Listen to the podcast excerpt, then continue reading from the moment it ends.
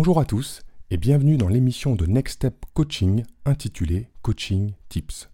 Je suis Guillaume Macré, coach certifié et j'interviens régulièrement sur des problématiques de coaching ou des difficultés liées au monde de l'entreprise. Aujourd'hui, pour cet épisode numéro 8, nous allons parler de l'écoute active. Cet épisode relatif à ce type d'écoute sera divisé en trois parties.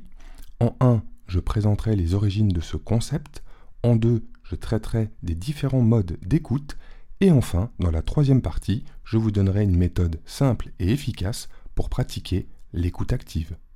Mais avant de démarrer, je vous rappelle bien entendu de mettre une note 5 étoiles si vous écoutez régulièrement ce podcast ou alors si c'est la première fois que vous découvrez cette émission. Ça booste le référencement bien entendu, mais ça permet également de nous propulser au niveau de l'algorithme.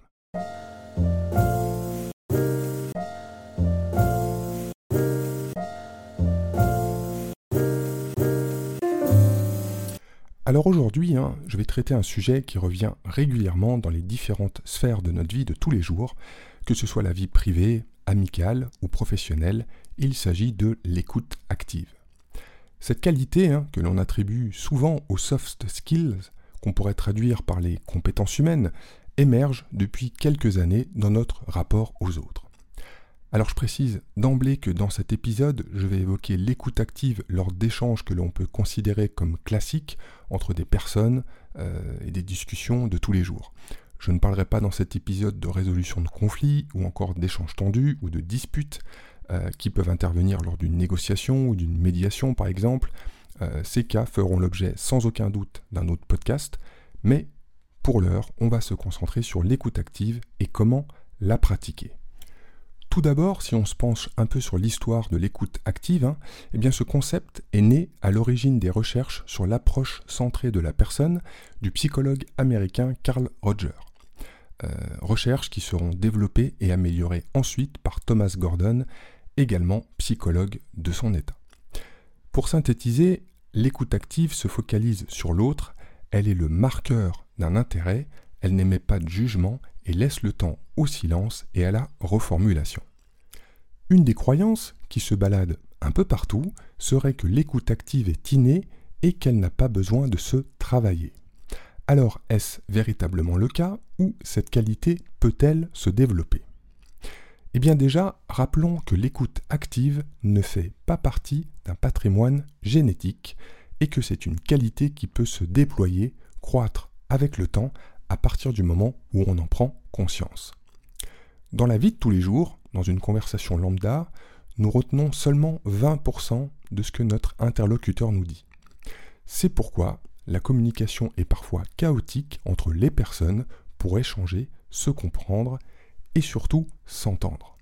Car même si nous écoutons attentivement, il nous est souvent difficile de résister à l'envie de donner notre avis ou juger les propos que nous entendons, mais il convient de rappeler que nous n'avons pas tous le même cadre de référence, et ça c'est un principe du coaching notamment.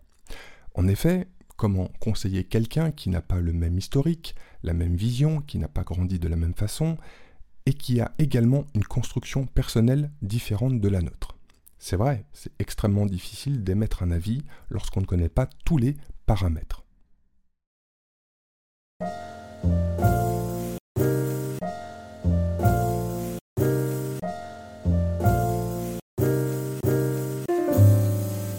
Il existe beaucoup d'ouvrages qui traitent des différents modes d'écoute et sur l'écoute active, mais aujourd'hui je vais retenir celui des compétences émotionnelles qui définit six modes d'écoute sur les émotions d'autrui.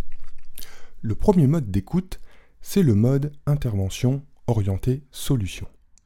En d'autres termes, dire à l'autre ce qu'il a à faire.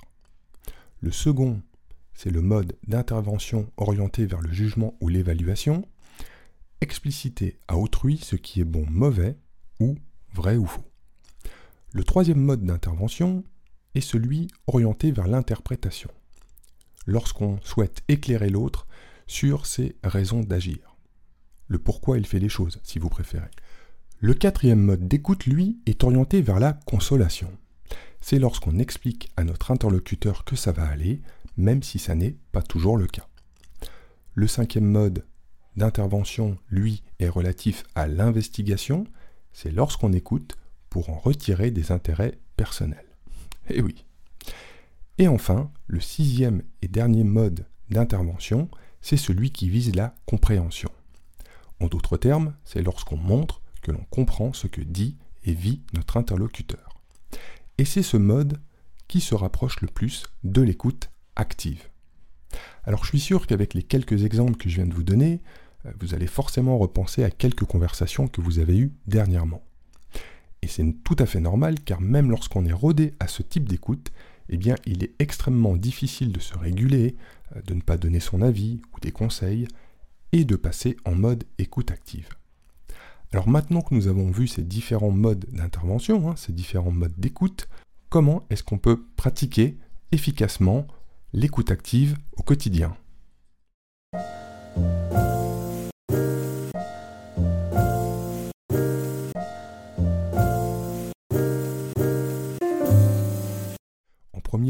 Pratiquer l'écoute active, il faut déjà faire le vide à titre personnel. Ce qui signifie ne pas se laisser parasiter par nos prochaines tâches à effectuer, euh, notre liste de courses, penser à ce qu'on fera après, ce soir ou demain. Ensuite, il faut se concentrer sur les propos de l'autre, ne pas l'interrompre ou le moins possible. Si des émotions surgissent au cours de la conversation, eh bien il faut les laisser s'exprimer évidemment et sans jugement. Enfin, je terminerai avec un point qui est rarement mentionné, c'est la reformulation. Pourquoi? Eh bien parce que les mots ont leur définition, leur importance, et pas tous la même signification pour chacun. Donc la reformulation permet de montrer que nous avons bien compris le sens des propos exprimés par la personne en face de nous.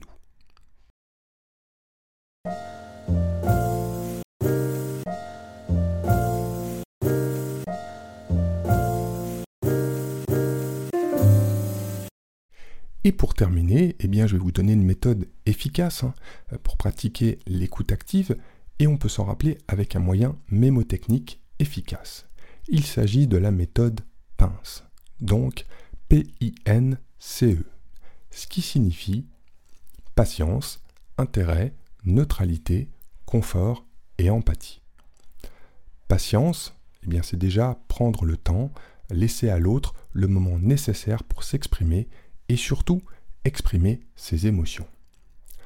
Intérêt, c'est montrer de l'intérêt au propos de la personne en face de nous, même si ce dont elle parle eh bien, nous échappe ou ne nous intéresse guère.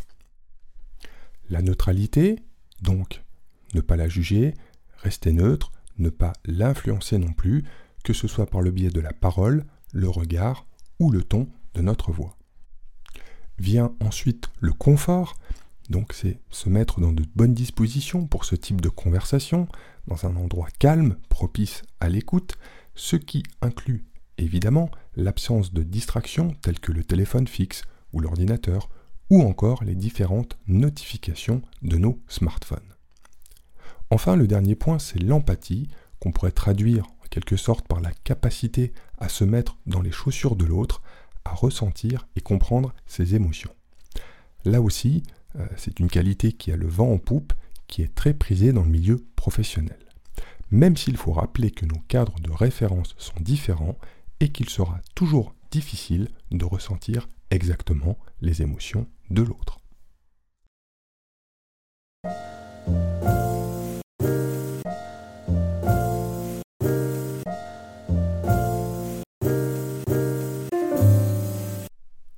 Et eh bien voilà, hein, nous arrivons au terme de cet épisode. J'espère que celui-ci vous aura éclairé sur la pratique de l'écoute active.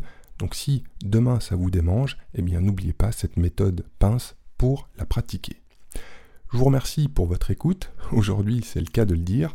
Et puis je vous retrouve très vite pour un nouvel épisode. D'ici là, n'oubliez pas de vous abonner au podcast et puis de mettre une note sur les différents référencements.